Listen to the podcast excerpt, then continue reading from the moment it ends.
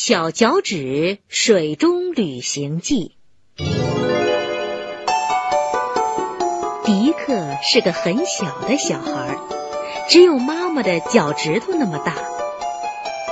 睡觉的时候，迪克就睡在火柴盒里，头上枕着蚕豆那么大小的枕头。一天，迪克的爸爸妈妈准备去日光岛休假。迪克希望爸爸妈妈带上他，可是没有得到爸爸妈妈的同意。迪克悄悄地爬进了爸爸毛茸茸的大衣口袋里。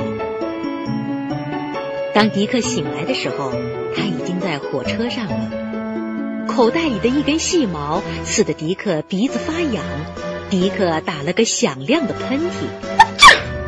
喷嚏声让爸爸知道迪克就在自己身上。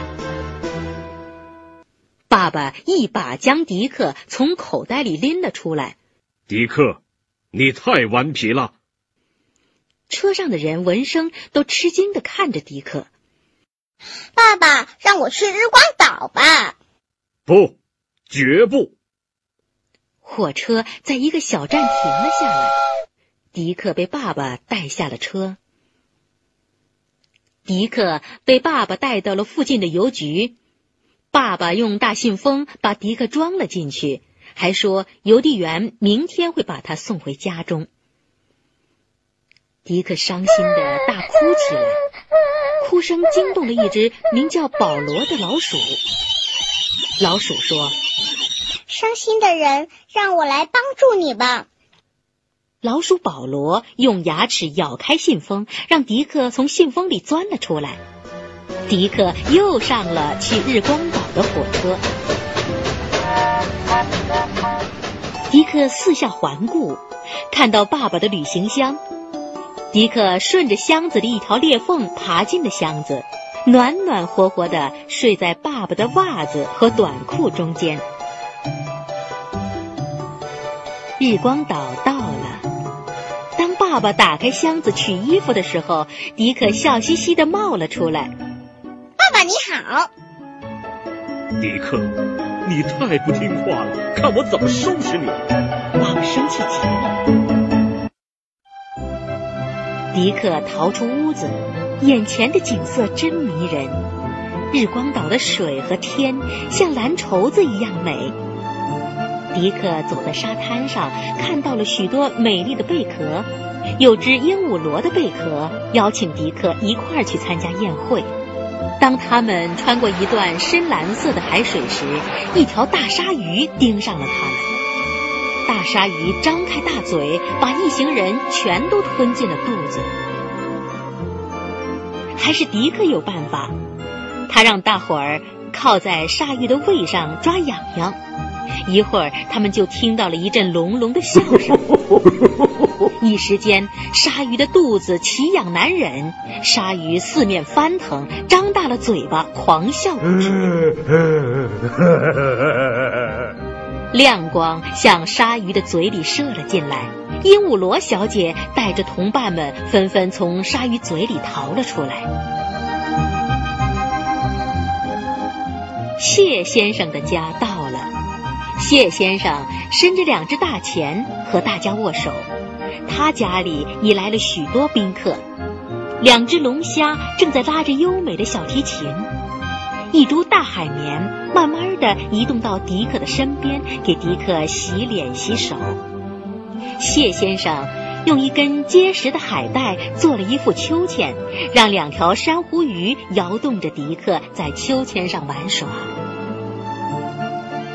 宴会让所有来宾都很快乐，可是宴会快要结束时，周围突然变得一片漆黑。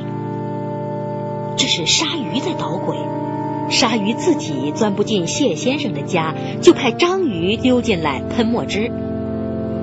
迪克一心要抓住章鱼，章鱼逃出了蟹洞，迪克也追了出去。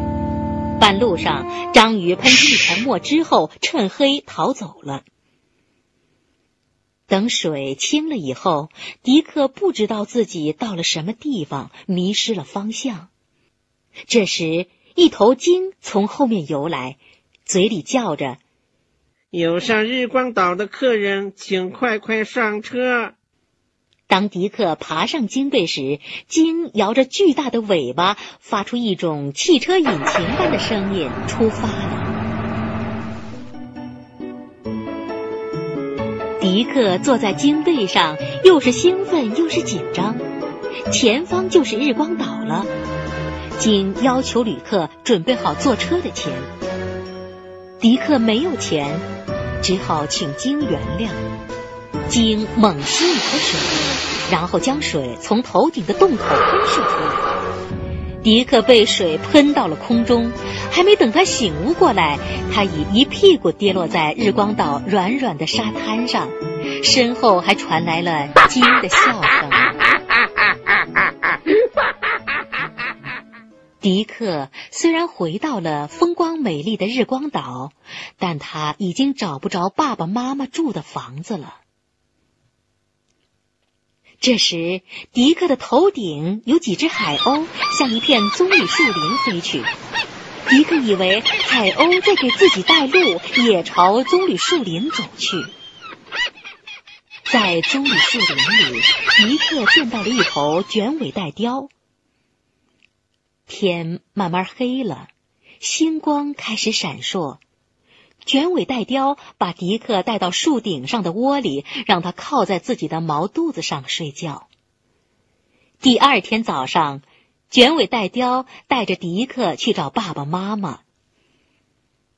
可是他不但没有找到父母，反而被一只鱼鹰抓到了一个荒岛上。